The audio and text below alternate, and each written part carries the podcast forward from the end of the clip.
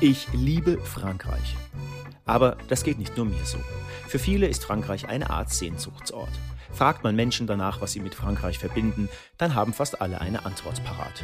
Gutes Essen, Wein, Mode, Urlaub, Paris, Côte d'Azur, die Liste ließe sich ewig weiterführen. Frankreich steht für ein bestimmtes Lebensgefühl, das berühmte Savoir-vivre, also die Kunst, das Leben zu genießen. Wer nicht regelmäßig in Frankreich sein kann, der holt sich dieses Lebensgefühl in kompakter Leseform nach Hause, nämlich mit den Büchern von Alexander Oetker, meinem heutigen Podcast-Gast. Seine Krimis, Kochbücher und Feinschmeckerreportagen bringen uns Frankreich näher und als kulinarische Reise direkt ins Wohnzimmer. Ich glaube, man kann liebevoll überspitzt ausdrücken, dass Alexander Oetkers große Liebe ganz klar Frankreich ist. Neben seiner Familie natürlich. Warum französische Supermärkte vielfach ein Eldorado sind, wie im tristen Berliner Alltag Bestseller-Krimis entstehen, warum Trüffel und Co. auch Alexander Oetker mal zum Hals raushängen und warum Koch und Barista eigentlich die wahren Bürgermeister sind. Das und noch vieles mehr besprechen wir in dieser Ausgabe der Freitagsspitzen. Ein kleiner Hinweis noch. Wir haben das Gespräch im Juni aufgezeichnet und Alexander Oetker sitzt in seinem Garten, weil gerade die Handwerker vor Ort sind. Deshalb hört man auch ab und an diverse Hintergrundgeräusche. Doch jetzt geht's los. Viel Spaß! Willkommen zu einer neuen Ausgabe der Freitagsspitzen, dem Podcast mit Stefan Schreier. Eine neue Ausgabe der Freitagsspitzen und äh, diesmal mit einem ganz besonderen Gast salopp formuliert, aber nicht irgendwie böse oder doof gemeint. Mr. Frankreich himself, Alexander Oetker. Hallo. Na, das ist aber eine sehr, sehr schöne Begrüßung. Da, äh, die Lorbeeren, die muss ich aber erstmal verdienen jetzt hier in der nächsten, in der nächsten Dreiviertelstunde. Ich bin mir sicher, dass, äh, dass, dass das haben Sie schon, denn ich beneide Sie ja tatsächlich äh, ziemlich stark. Sie haben für mich in meiner Wahrnehmung, wahrscheinlich wie für viele andere auch, ähm, im Leben alles richtig gemacht ähm, und verdienen Ihr Geld mit den schönen Dingen des Lebens. Und was genau das bedeutet, das erfahrt ihr jetzt in dem Einspieler. Alexander Oetker verdient sein Geld mit den schönen Dingen des Lebens. Er ist Kolumnist, Journalist, Buchautor und sein Steckenpferd ist der Sehnsuchtsort vieler Deutscher, Frankreich. Seine Liebe zu diesem Land ist höchst ansteckend. Er war der jüngste Frankreich-Korrespondent der deutschen Fernsehgeschichte und berichtet aktuell noch immer für RTL und NTV von dort. Seine Krimis rund um Kommissare Luc Bella spielen in Bordeaux und landen immer wieder auf den vorderen Rängen der Spiegel-Bestsellerliste. Für das Magazin Der Feinschmecker blickt er regelmäßig in die Töpfe, Pfannen und Weinkeller der französischen Küche.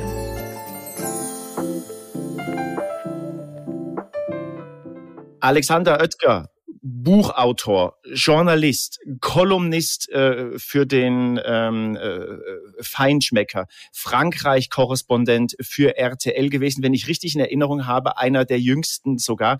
Wie kam es zu dieser großen Liebe zu Frankreich? Denn so selbstverständlich scheint das gar nicht gewesen zu sein. Sie sind tatsächlich noch in der ehemaligen DDR nämlich groß geworden.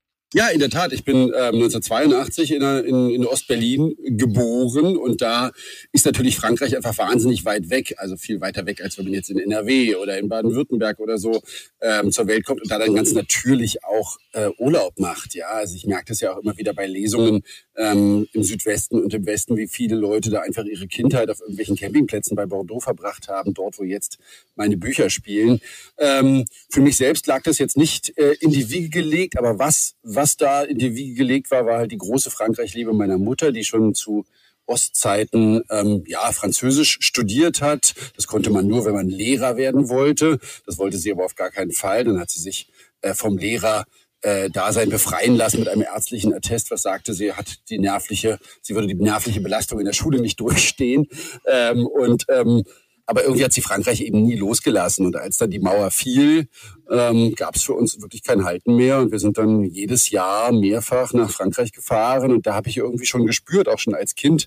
Ähm, ich war dann sieben, als die Mauer fiel. Und ich habe dann schon gespürt, das ist einfach ja ein Land, was mich ganz doll berührt von allem. Also keine Ahnung, ob mich damit schon das gute Essen so wahnsinnig interessiert hat, aber sicher auch, dass es dort anders gerochen hat, dass es dort anders ausgesehen hat. Das Licht des Südens, ähm, würde ich jetzt mal ganz pathetisch sagen, aber irgendwie hat es mich damals schon gepackt, ja.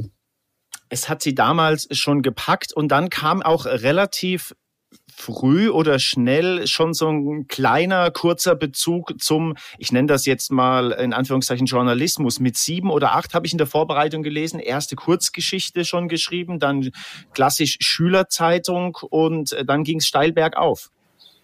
Ja, also es war mir relativ schnell klar, was ich, was ich machen will. Und in der Tat, ich habe als, als Kind Kurzgeschichten geschrieben, habe wahnsinnig viel gelesen. Dann eben wirklich diese klassische Schülerzeitungskarriere ähm, an einem Brandenburger Gymnasium. Und dann kam in der Tat mit 15 die Berliner Zeitung. Für die habe ich dann zwei Jahre freigeschrieben. Und dann bin ich eben relativ schnell zur RTL und NTV gegangen. Ich wollte gar eigentlich nie zum Fernsehen, weil ich schon gerne immer die Bilder so im Kopf der Leser malen wollte. Also ich fand Zeitung echt toll, ähm, weil man halt einfach nicht alles Ne, man reist halt mit seinem Stift los und schreibt eine Reportage. Beim Fernsehen muss man halt, braucht man eben ganz viel. Da braucht man ein großes Team, einen Kameramann, dann braucht man einen Cutter, um, um den Nachrichtenbeitrag zu machen. Aber am Ende war Fernsehen dann natürlich auch unglaublich packend und hat mich dann ja eben auch viele Jahre begleitet ähm, bis heute. Also ich berichte jetzt immer noch frei aus Frankreich für RTL und NTV. Ähm, aber ja, es war immer eine Verbindung ähm, zum Journalismus und es war dann eben auch immer irgendwann dann ganz schnell eine Verbindung zu Frankreich und die hat sich Gottlob bis heute ähm, gehalten und äh, baut sich immer weiter aus.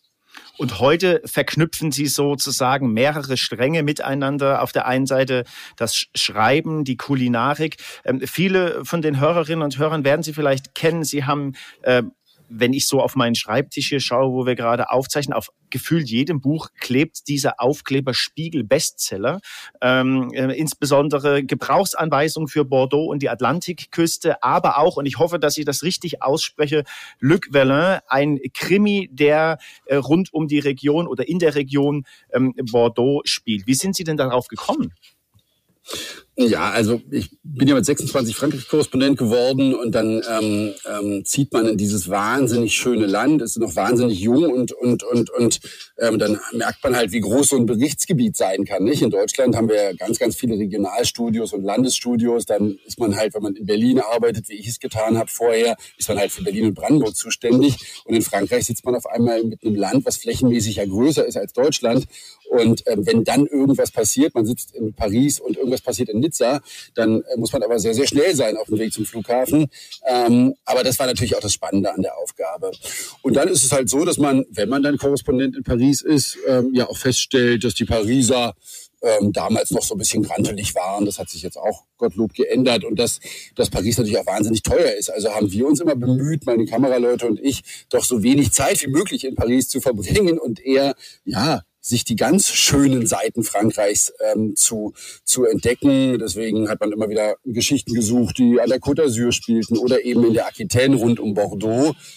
Und als ich dann sechs Jahre später wieder in Berlin saß, im grauen November, ähm, und zurück war ähm, nach den Jahren in Frankreich, da habe ich dann eben festgestellt, wie sehr mir dieses Land fehlt und habe dann halt gedacht, ich lese wahnsinnig gerne Krimis, ich schreibe wahnsinnig gern. Eigentlich wäre ich doch immer noch gerne Autor und würde diesen Traum noch nicht aufgeben und habe mich dann eben hingesetzt. Und ja, den Luc Verlin ähm, erfunden. Und da war mir recht schnell klar, dass der in meiner liebsten Region in Frankreich spielen soll, weil es ist einfach diese Region, die Aquitaine, also Sie haben es gesagt, rund um Bordeaux bis runter zur spanischen Grenze, weil da einfach so viel zusammenkommt. Sie haben diese unglaublichen Strände mit den Surferwellen, Sie haben die besten Weine der Welt im Medoc, ähm, Sie haben wunderbare Meeresfrüchte, also die Kulinarik spielt da einfach eine ganz große Rolle. Und Sie haben wahnsinnig gastfreundliche Menschen und einfach diese unglaubliche Landschaft, ähm, die wir ja auch in diesem Kochbuch, was als Begleitband zu dieser Krimireihe erschienen ist. Chez Luc heißt es, ja, erzählen durften. Und da zeigen, glaube ich, auch die Fotos, wie eindrucksvoll diese Region ist und wie vielfältig. Auf die Kulinarik, da kommen wir später nochmal zu sprechen. Eben, ich habe mich gefragt, dieser äh, Kommissar Luc Vellin, das ist ja so ein überzeugter Junggeselle, der Mensch genießt das Leben in vollen Zügen. Ich meine auch, er kocht relativ wenig selbst, sondern geht lieber essen, ähm, ähm, hat eigentlich ein super Leben. Ist das so eine Figur? Haben Sie die quasi am Reißbrett konzipiert? Oder also wie entsteht so eine Figur? Stellt man sich vor, Mensch, wenn ich jetzt da leben würde, so würde ich gerne sein? Oder wie ist die entstanden? Ja, vielleicht ist es das. Das ist ein ganz kluger Gedanke. Wenn ich da leben würde, so würde ich gerne sein. Das ist ein schöner Gedanke. Also mir war klar, ich wollte nicht so einen Kommissar schaffen, der am Leben gescheitert ist oder der so sehr am Leben leidet. Das ist ja in Skandinavien ganz oft so, ähm, wie sage ich dann immer, also da hat dann einer einen über den Haufen geschossen, ist Alkoholiker und wurde auch noch von seiner Ehefrau verlassen und wird dann irgendwo zwangsversetzt nach Üstad oder so wie bei Wallander. Ähm, das war mir klar, das will ich so nicht. Und ich wollte eben auch ähm, ja ein, eine Figur erschaffen, die dann eine Wandlung vollzieht, die eben also Luc arbeitet ja als Leiter der zweiten Pariser Mordkommission, ist da auch total glücklich eben mit seinem Single-Dasein und wird dann durch einen Schicksalsschlag ähm, weil sein Vater schwer krank ist, ja, lässt er sich eben zurückversetzen in die alte Heimat, die er gar nicht so gerne mochte, weil er daraus ja irgendwann entflohen ist als junger Mann, um eben nach Paris zu gehen, so wie jeder Franzose, der es zu irgendwas bringen will aus der Region, einmal nach Paris muss für ein paar Jahre, weil das immer noch die Stadt ist in so einer zentralistischen Republik, äh, in der sich alles dreht und alles bewegt, in der Karrieren gemacht werden. In der Provinz kann man wahnsinnig schwer Karriere machen, wenn man nicht vorher in Paris war. Und so geht dieser Luc Verlin eben zurück und entdeckt dann eben nicht nur, wie schön diese Region ist, aus der er stammt, sondern er entdeckt eben auch, ja, wie er das ruhige Leben dann eben doch genießen kann, äh, mit dem guten Essen, vielleicht auch mit einer neuen Liebe. Und ganz so ruhig ist das Leben dann in der Aquitaine auch gar nicht, weil es passieren natürlich auch immer wieder Mordfälle, ähm, die ja eben oft auch dann doch mit dem zu tun haben, was ich als Korrespondent erlebt habe. Also es gibt da immer wieder Anklänge an meine Arbeit dort, weil mir eben auch wichtig ist, dass nicht nur eine Leiche irgendwo in einer schönen Landschaft rumliegt, sondern dass die Bücher eben auch immer was damit zu tun haben, ähm, mit der Gesellschaft, mit den Problemen der Franzosen, ähm, mit all dem, was da wirklich ja aktuell den Leuten unter den Nägeln brennt.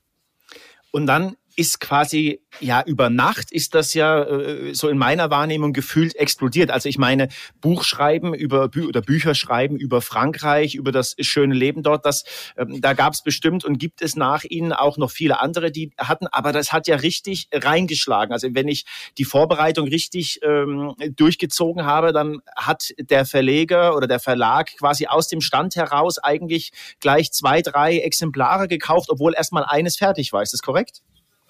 Ja, es war in der Tat so, dass, dass wir diesen sehr, sehr vollen ähm, Markt uns angeguckt haben, weil der Frankreich-Markt gerade an Krimis von deutschen Autoren, der war, war vorher schon wahnsinnig gut besetzt. Es gibt Jean-Luc Banalek in der Bretagne, es gibt Sophie Bonnet, die in der Provence schreibt, es gibt Kai Rademacher, sehr erfolgreich in der Provence.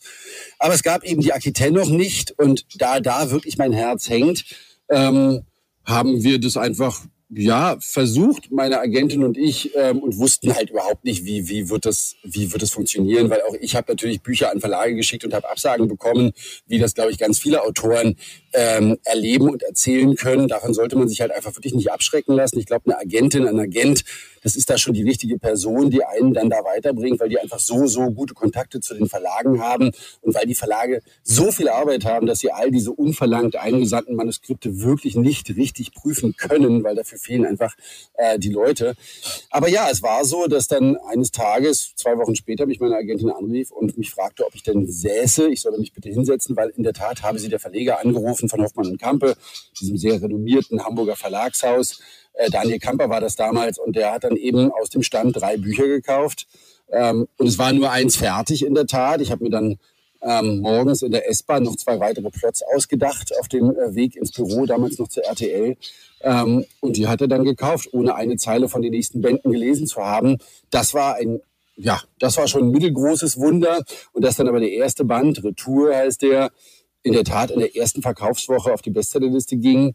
Ähm, das ist mir bis heute unerklärlich und es ist halt einfach wirklich ein Wunder gewesen, weil, weil es einfach nicht passiert, ja. Und, und, und gerade in diesem hart umkämpften Krimi-Markt, im Paperback, das war schon ein Wunder. Und da muss man auch wirklich sagen, da hat der Verlag so viel richtig gemacht und hat wirklich alles auf dieses Buch gesetzt.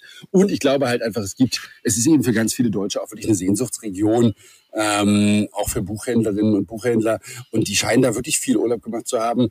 Und das ist auch ganz schön bis heute. Ich kriege bis heute wahnsinnig viele Mails von Leuten, auch von alten Leuten, die eben sagen, wir haben da immer Urlaub gemacht mit dem Camper oder mit dem Zelt oder im Ferienhaus, aber wir können jetzt nicht mehr reisen, ähm, weil, weil, wir, weil wir eine Behinderung haben oder weil wir krank sind. Aber ihre Bücher zaubern uns da wieder hin und dann bedanken die sich und dann kann ich mich eigentlich nur zurückbedanken, weil das natürlich so grundrührend ist.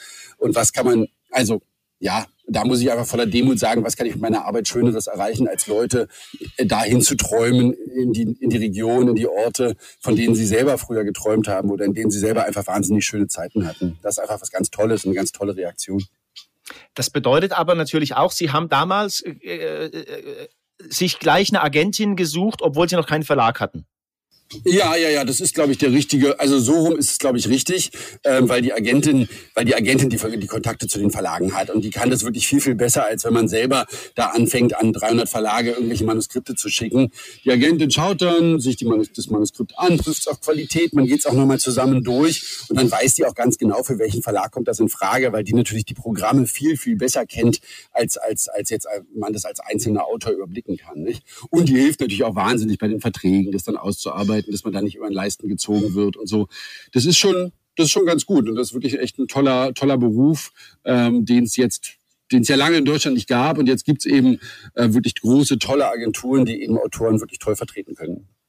Und ähm, für all die Hörerinnen und Hörer äh, da draußen vielleicht kurz zur Erklär Erklärung. Wir sitzen nicht in etwa, wie wir uns das gewünscht hätten, äh, schön am Atlantik, sondern wir zeichnen dieses Gespräch remote auf und man hört ab und an im Hintergrund ein, zwei Geräusche, was überhaupt nicht dramatisch ist, aber Sie sitzen bei sich im Garten, weil Sie die Handwerker im Haus haben. Das, das vielleicht nur kurz zur Erklärung, dass ähm, niemand denkt, ähm, wir würden schon äh, hier äh, anfangen zu trinken und sitzen am Atlantik, was mit Sicherheit auch sehr reizvoll wäre. Das wäre ähm, viel schöner, in der Tat. Genau. Zwitschern ja auch die Vögel über mir im Baum. Also es ist ja fast wie am Atlantik. Natürlich, natürlich. Kommen, ich habe mich gefragt, ähm, ähm, Korrespondent, äh, journalistisch tätig äh, für den Feinschmecker, Bücher schreiben, äh, Familienvater. Wie machen Sie das alles? Also haben Sie so ein Tages Pensum oder äh, gibt es einfach irgendwie äh, Strecken, wo Sie sagen, ich arbeite jetzt mal zwei Wochen am Stück und dann lasse ich einen lieben Gott, einen lieben Gott sein? Wie, wie bewerkstelligen Sie das alles? Haben Sie, also haben Sie, haben Sie da einen Plan? Weil es sind ja unglaublich viele Stränge, diese oder beziehungsweise Bälle, die Sie in der Luft haben. Ja, es sind viele Bälle, aber irgendwie haben die Bälle ja doch alle was miteinander zu tun. Also da ist auf der einen Seite natürlich die journalistische Tätigkeit. Ähm, also wenn in Frankreich was passiert, planbare Dinge wie die Präsidentschaftswahlen im letzten Jahr, dann weiß ich, ich bin dann und dann in Frankreich und berichte darüber. Wenn, plan wenn Dinge nicht planbar sind, wie jetzt bei den Vorstadtunruhen, die wir erleben in, in Paris und in anderen Städten, da gibt's dann halt Situationen, wo man auch mal losgeschickt wird oder wo man Live-Schalten macht. Ähm, das ist dann nicht planbar, da muss man dann einfach gucken, wie man das dann einteilt getaktet. Ähm, der Feinschmecker, auch das sind klare Reisen, die, die vorher klar sind. Also wenn ich Reportagereisen mache in Frankreich, ich bin ja auch der Frankreich-Korrespondent dieser, ja, äh, Gastronomiezeitschrift, ähm, da weiß ich eben, ich bin von dann, dann an der Côte d'Azur oder in der Provence oder wie jetzt ähm, im, im Frühjahr in der Bretagne. Und auch da kann man sich dann eben, ja, ähm, da kann man sich dann aber eben auch auf neue Gedanken bringen, ja. Und da kann man natürlich auch eben immer wieder für die Bücher recherchieren. Mein ähm, fünfter Band Sternenmeer von Luc Verlin, der spielt in der äh, Gourmet-Gastronomie. Und da ist natürlich ganz toll, wenn man dann eben für den Feinschmecker in die großen Gourmet-Küchen ähm, zu den besten Köchen des Landes in Frankreich gehen kann und die einfach auch Sachen fragen kann. Das nimmt dann natürlich auch alles Einfluss auf die Bücher. Und ja, es gibt ein Tagespensum, also ich versuche wirklich jeden Tag so sechs, sieben Buchseiten zu schreiben. An guten Tagen schafft man auch mal mehr. An schlechten Tagen, wenn einem gar nichts einfällt, dann lässt man es einem auch, auch mal und zwingt sich dann nicht. Ähm, da gibt's ja ganz unterschiedliche Philosophien. Aber ja, ich versuche schon jeden Tag zu schreiben. Ich merke auch, dass das Schreiben mich ausgleicht, mich innerlich äh, sehr, sehr zufrieden macht. Und deswegen ist es schon ähm, einfach eine ganz gute Mischung, die eben ganz oft mit Kulinarik zu tun hat, weil wenn ich auf einer Lesung bin und ich lese eine, lese eine Stunde ohne eine kulinarische Stelle bei Luc Verlin zu lesen, dann beschweren sich die Besucherinnen und Besucher der Lesungen immer, weil das irgendwie dazugehört, weil es natürlich zu so einer Region und zu ganz Frankreich einfach dazugehört. Und die Bücher, der Journalismus und die Arbeit beim Feinschmecker, das hat eben auch immer alles mit Frankreich zu tun. Ähm, ich glaube auch, dass ich ja, mich da grundsätzlich schon, glaube ich, noch besser auskenne als mit deutscher Politik, hätte ich mich mit französischer Politik aus, weil ich mich jetzt einfach schon so lange damit beschäftige. Von daher ist es einfach, ja, also schon ein Stück Heimat. Ähm, und es ist halt auch an ganz, ganz vielen Tagen, an den meisten Tagen im Jahr eine Arbeit, die mich sehr zufrieden macht. Ähm, ja, weil sie halt einfach ganz viel mit den Dingen zu tun hat, äh, die ich gerne mag. Und wenn ich andere Krimi-Autoren angucke, die eben irgendwie im Leichenschauhaus ähm, oder in der Psychiatrie recherchieren müssen, äh, dann recherchiere ich lieber mit Winzern und ähm, mit Austernzüchtern und das hat auch dann irgendwie dann doch recht, recht lebenswerte Dinge, ähm, obwohl dann am Ende natürlich in den Büchern auch immer jemand umkommt, sonst wäre es ja kein Krimi. Nicht? Genau. Ich würde gerne mal den, den, den Bogen zur Kulinarik ähm, versuchen zu spannen. Sie haben es erwähnt. Ähm, Sie schreiben auch für den Feinschmecker. Wie muss man sich das vorstellen? Sie haben äh, gerade auch erzählt, Sie machen dann Reportagereisen. Fährt man da ähm, auf, ja, ich sag mal, gut Glück äh, los und ähm, guckt, wo gehen wir hin? Geht man vorher in die Restaurants oder klärt man das vor mit den Restaurants, wir kommen? Ähm, also ist das so eine, so eine Geheimmission, um, die, um, um Perlen noch zu entdecken? Wie muss man sich so diese Arbeit vorstellen? Es ist eine Mischung ähm, und es sind, glaube ich, drei Teile. Auf der einen Seite, jedes Jahr im Herbst äh, prämieren wir die 500 besten Restaurants Deutschlands. Ähm, da schauen wir nach Perlen natürlich, aber wir wissen natürlich auch, welche Restaurants äh, sind bei uns schon im Guide der besten 500 Restaurants. Äh, und da testen wir all diese Restaurants durch äh, mit, mit einem großen Autoren- und, und äh, Kritikerteam. Und da gehen wir dann wirklich essen, blind vorher, ohne uns anzumelden, auch unter anderem Namen ähm, versuchen wir das, damit wir eben nicht gleich auffallen. Und da bewerten wir eben diese Restaurants. Das ist die eine Seite. Und auf der anderen Seite gibt es eben diese Reportagereisen, ähm, ich bin in Frankreich halt viel unterwegs, auch viel gastronomisch unterwegs und schaue dort eben in Regionen. Also ich bereite jetzt gerade eine Reise an die Côte d'Azur vor und schaue eben schon mal vorher, was gab es an Neueröffnungen, worüber sprechen die Leute, worüber ähm, sprechen die Gastrokritiker in Frankreich. Dann geht man vorher in die Restaurants, testet die schon einmal und dann sagt man den Restaurants aber Bescheid, dass wir im Herbst mit dem Fotografen kommen ähm, und, und, und ähm, machen dann eben diese großen, sehr, sehr bildstarken Reisereportagen, wo wir natürlich auch mit den Köchen sprechen. Was ist das Besondere jetzt an der Region? Was sind die besten Produkte der Saison? Ähm, wo geht die Reise in der Region kulinarisch hin? Weil sich in Frankreich einfach kulinarisch wahnsinnig viel bewegt, schon immer. Und es ist auch jetzt so, es gibt ganz viele junge Küche, es gibt einen großen Trend zur Gemüseküche. Also ähm, das ist ganz spannend. Und dann aber, wenn wir da sind, haben wir auch wirklich viel, viel Zeit, also so eine Woche bis zehn Tage, wo wir dann wirklich äh, die Region komplett erreisen, wo wir die Restaurants besuchen, mit denen wir vorher Termine gemacht haben. Aber auch da schauen wir dann nochmal, weil wir natürlich nicht ähm, jetzt nur die ganz großen heißen Tipps machen wollen, wo das Menü 400 Euro kostet, sondern eben auch schauen wollen, was gibt's so an kleinen Gasthöfen, was gibt's an kleinen Bistros, äh, wo hat vielleicht noch was neu aufgemacht, was sind so Klassiker, die man unbedingt dabei haben muss, wenn man jetzt in Nizza ähm, irgendwie einen schnellen Hunger hat. Da gibt's Zocker, das ist so ein Kichererbsenfladen, der ist da ganz traditionell, da streut man nur Pfeffer drüber, der kommt so heiß vom Blech und der ist so unglaublich lecker. Ähm, also da gibt's einfach Sachen, die man immer noch dann ähm, nebendran empfiehlt und deswegen ist es einfach was, was ganz vielfältig ist und was dann natürlich auch wahnsinnig schön ist, weil man sehr, sehr viel isst und sehr, sehr viel trinkt und dafür noch Geld bekommt.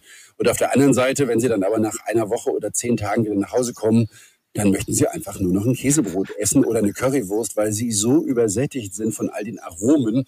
Und wenn sie im Herbst testen, dann gibt's natürlich ganz viel, auch immer das Gleiche. Ja? Dann gibt's halt ganz viel Wild und ähm, ganz viel Fische, die eben im Herbst ähm, ähm, geangelt werden und so. Und dann können sie erstmal eine Weile kein, äh, keine Taube mehr sehen, ja, und keinen kein Hirschbraten. Dann ist einfach vorbei. Dann möchten sie einfach nur wirklich was ganz Einfaches, was ganz Simples, weil all diese Aromen sie wirklich fertig machen. Aber das klingt äh, zumindest für meine Ohren auf jeden Fall so, dass so von den großen Sparrunden des Journalismus zumindest äh, in, in, in ihrem Kosmos noch nichts angekommen ist. Schöne Reisen, wo man noch Geld ausgeben kann für, äh, für Essen. Das klingt noch nach, äh, in, Sie gestatten mir den Ausdruck, den guten alten Zeiten. Ja, also ist jetzt, ist jetzt nicht mehr so wie bei Wickert, als, als, als vor den Tagesthemen immer noch in der Kantine eine Flasche Rotwein gab. Also, das sage ich jetzt nicht zu Ulrich Wickert, aber ich weiß, dass es damals noch so war. Ähm, und, und da gab es, glaube ich, auch noch andere Reisespesen, als der damals Paris-Korrespondent war. Ähm, das ist alles schon jetzt ein bisschen anders, weil der Werbemarkt ja auch ein anderer ist. Also ich weiß jetzt nicht, wie viele Restaurants früher beim Feinschmecker besucht wurden, wenn man Reisereportagen machte. Also mein Fotograf erzählte mir mal, dass die irgendwie bei 40 Grad in Sevilla waren und sich der Kritiker dann irgendwie durch zehn äh, Ochsenschwänze äh, fressen musste bei der Hitze und dem der Schweiß wirklich äh, das Hemd runterlief. Also Ganz so ist es jetzt nicht mehr. Wir wissen vorher schon, wo wir hingehen bei diesen Reisereportagen. Aber es sind natürlich wahnsinnig schöne Reisen. Aber die erwarten die Leute auch von uns. Ähm, die Leserinnen und Leser, die Abonnenten vom Feinschmecker sind sehr, sehr treu. Und ich erlebe wirklich, dass mir Restaurantbesitzer noch zwei Jahre nach dem Artikel sagen, hier kommen immer noch Deutsche und die sagen immer noch, wir haben es im Feinschmecker gelesen. Ja, Also es ist wirklich so, dass die Abonnenten diesen Empfehlungen sehr, sehr treu folgen. Die sind sehr reiselustig ähm, und die genießen dann einfach diese Restaurants, weil sie halt einfach diesen persönlichen Empfehlungen ähm, vertrauen, gerade in der Welt, wo ja so viel im Internet steht und bei TripAdvisor und bei Google und so weiter. Ähm, und es sind dann halt, ja, das sind natürlich auch gute Empfehlungen, aber am Ende ist, glaube ich, so eine persönliche Empfehlung von jemandem, den man zu kennen glaubt. Und die, die Autoren ähm, Feinschmecker, die sind halt für die Leser, glaube ich, schon langjährig bekannt. Denen vertraut man dann diesen Empfehlungen. Und das ist doch was Schönes. Ab, das klingt absolut. Ähm, was glauben Sie, warum haben die Deutschen oder äh, viele Deutsche so eine große Sehnsucht ähm, nach Frankreich? Ist es das, nee, äh, muss ja noch mehr, ist, ist es das Essen, das schöne Wetter, das Meer? Was ist es? Ja, ich glaube, es ist wirklich eine Mischung aus allem und es ist, glaube ich, auch so ein Lebensgefühl, weil das es so ist, sieht man ja wirklich an diesen ganzen Frankreich-Krimis, die es gibt von deutschen Autorinnen und Autoren, die ja wirklich ähm, stets und ständig auf den Bestsellerlisten zu finden sind.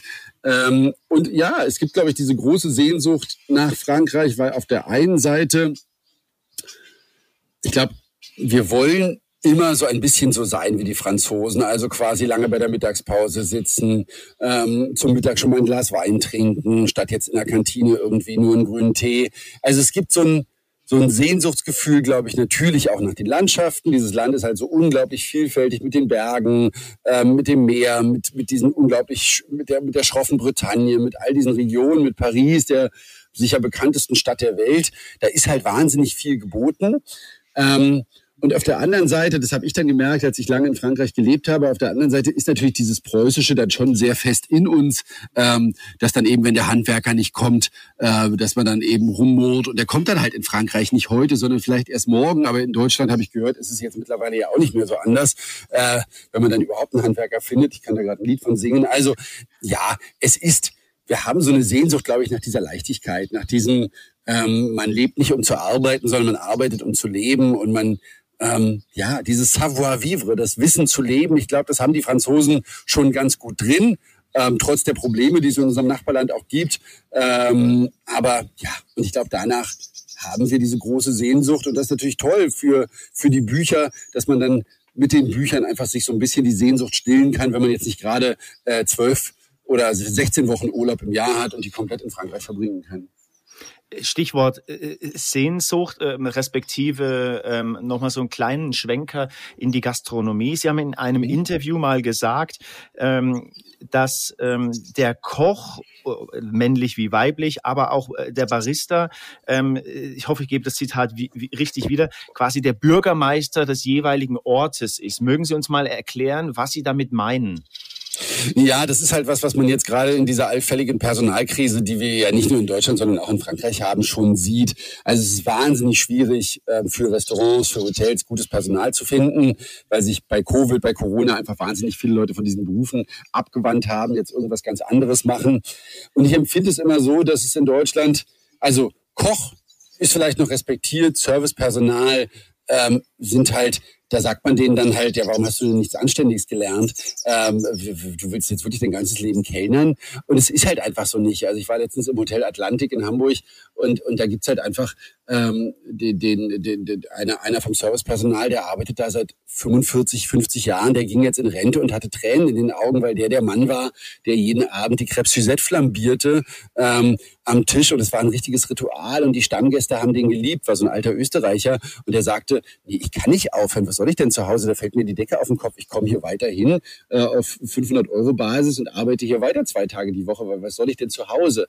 Und dieses Leben, diese Service-Jobs, ja, also Leute glücklich machen, weil am Ende ist der Kellner, der, der, das Servicepersonal natürlich der erste Kontakt zum Gast, ja. Und wie wichtig ist das, ähm, gut bedient zu werden, sage ich jetzt mal ganz einfach und salopp, äh, weil es einfach so, so wichtig ist und ein guter, ein guter Serveur, der, der führt Konversation mit den Gästen, der ist auch gleichzeitig ein Konferencier und das haben, glaube ich, andere Länder vor uns schon erkannt ähm, und wenn sie also wenn ich in Berlin in die Bar gehe und dann ist da, ist da jemand, der mir meinen Cappuccino macht, dann sind es halt meistens Studenten, ja. Und dann ist es halt, mal schmeckt er gut, mal schmeckt er nicht gut. Aber es gibt dann, also es gibt auch keine Wertschätzung. Und wenn Sie in Italien in die Bar gehen, in die Sie halt jeden Morgen gehen, um Ihren Espresso oder Ihren Cappuccino zu trinken, da ist dann der Barista wirklich ein angesehener Mann, weil wenn Sie nicht nett zu dem sind, dann schmeckt Ihr Espresso halt nicht.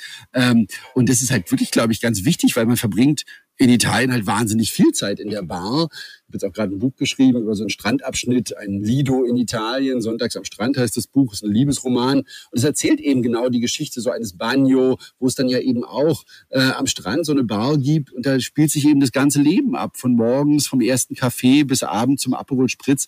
Ähm, und das, ja, kann man einfach in anderen Ländern sehr, sehr schön erzählen, weil es eben eine Wertschätzung gibt, ja. Auch in Italien, in Spanien, die Barkeeper und so weiter, da sind halt immer gestandene Persönlichkeiten, so alte, dicke Männer, die da einfach ihr Leben, ihr Lebtag stehen und sich auch nichts anderes wünschen, als Leute zu bedienen. Ähm, und ich hoffe, da kommen wir auch in Deutschland ähm, wieder hin, dass es eine Wertschätzung gibt. Es gibt ganz tolle, junge, ähm, Sommeliers äh, in Baden-Baden im Brenners, zum Beispiel Christina Schanz, äh, die aus einer Winzerfamilie kommt und die den Wein lebt und den Wein liebt, ja. Aber die sagen halt auch alle, wir wollen halt auch ernst genommen werden für das, was wir in unserem Beruf leisten. Und wir leisten eine ganze Menge. Und da kann ich nur sagen, das stimmt. Hat Alexander Oetker bei all den vielen Reisen, dem ähm, Leben in, in, in Frankreich, gibt es von Ihrer Seite aus irgendwelche Rituale, wenn Sie nach Frankreich äh, äh, reisen? Also ist es irgendwie so, keine Ahnung, äh, kaum über der Grenze, gleich erstmal raus in den nächsten Ort? Gibt es irgendwas, was Sie immer machen, wenn Sie die Grenze überschritten haben? Ja, also ich gehe dann tatsächlich immer essen. Also es ist schon so, dass wenn man morgens, also wenn ich morgens über die Grenze fahre, dann ist halt wirklich der erste Halt äh, die erste Bäckerei. Also ich würde jetzt nicht noch in Deutschland irgendwas zu essen kaufen. Ich würde dann schon warten, äh, bis ich in Frankreich bin und dann eben wirklich in die erste Bäckerei hinter der Grenze irgendwo im Elsass. Und es ist halt einfach unglaublich, wie sich das dann verändert, ja, wie es dann riecht, äh, wie es nach Hefe riecht, wie das Baguette dann einfach mit dieser Kruste und der Krume innen drin. Es ist einfach sofort anders und es hat nichts mehr mit Tankstellenbrötchen zu tun, ja. Ähm, das gehört dazu. Und dann ist es halt schon auch immer das erste Restaurant hinter der Grenze, das ich dann schon äh, aufsuche, ähm, egal ob jetzt für den Feinschmecker oder auf Reisen mit der Familie. Ähm, weil es halt sofort ein anderes Lebensgefühl ist. Das ist ein Ritual und dann ist es auf der Heimfahrt auf jeden Fall auch immer der letzte Supermarkt vor der Grenze. Ähm, das ist entweder oben in Valenciennes vor der belgischen Grenze, wo dann nochmal die Karre vollgepackt wird mit, mit Leckereien, die man eben in Deutschland ja nicht bekommt oder nur sehr, sehr schwierig bekommt. Ähm, und dann ähm, ist die Heimreise doch dann gleich eine viel, viel glücklichere. Wir kommen langsam gegen Ende ähm, äh, des, des Gesprächs. Zwei Punkte habe ich noch, die ich gerne äh, mit Ihnen noch äh, durchsprechen möchte. Sie haben in einem weiteren Interview gesagt, dass so Ihr Motto ist oder ja, vielleicht ist Motto der überhöhte Begriff, aber Bedenken das Alter oder Bedenken des Alters. Was meinen Sie damit? Ach, das ist was, wie das, was ich gerade dem Servicepersonal gesagt habe. Hm, ich bin, bin mir nicht so richtig sicher, ob ich in Deutschland äh, wirklich so gerne sein möchte, wenn, wenn, ich, wenn ich dann in die Jahre komme, ähm, weil ich halt schon finde, dass wir, also ich habe ja wirklich sehr, sehr lange in Berlin gewohnt und irgendwann ist mir aufgefallen, es gibt hier gar keine alten Leute. Und da war mir halt klar, das kann ja eigentlich gar nicht sein, weil die müssen ja eigentlich zu einer Stadtgesellschaft gehören. Entweder sind die halt in ihren Wohnungen oder sie wurden wie im Prenzlauer Berg in meinem Kiez auch wirklich in der Tat verdrängt durch die hohen Mieten und so weiter. Ähm, und das äh, habe ich halt in Paris immer ganz anders erlebt. Da gehören halt die Alten absolut mit zum Stadtbild, ähm, die dann ähm, da wirklich, ähm, ja, auch die, die, diese große, jetzt ja wirklich auch nicht so altenfreundliche Stadt, weil keine Metro hat einen Fahrstuhl oder so, ähm, äh, die sind da einfach ganz klar im Stadtbild verankert. Und ich ja, ich sehe halt immer wieder, wenn ich in Italien bin, wenn ich in Frankreich bin, auch in Spanien, in Portugal, wie die Alten eben zusammensitzen, nachmittags auf dem Marktplatz, einen Kaffee trinken oder ein Bier oder einen Wein und es einem eben wirklich ähm, wunderschöne Gespräche gibt. In San Sebastian, meiner Lieblingsstadt in Europa, da machen sich die Alten halt abends schick und gehen dann auf Pinchos-Jagd durch die Stadt. Pinchos sind diese kleinen baskischen Tapas, die auf den Tresen der Bars rumstehen. Man nimmt dann einen, einen Tapas und dann trinkt man einen das Rotwein und zieht in die nächste Bar. Und das machen die ganz normal mit, die Alten und die Jungen zusammen. Es gibt eine große Ja, also es gibt auch immer eine Ehrerbietung, weil alten Leuten hört man zu, von denen lernt man.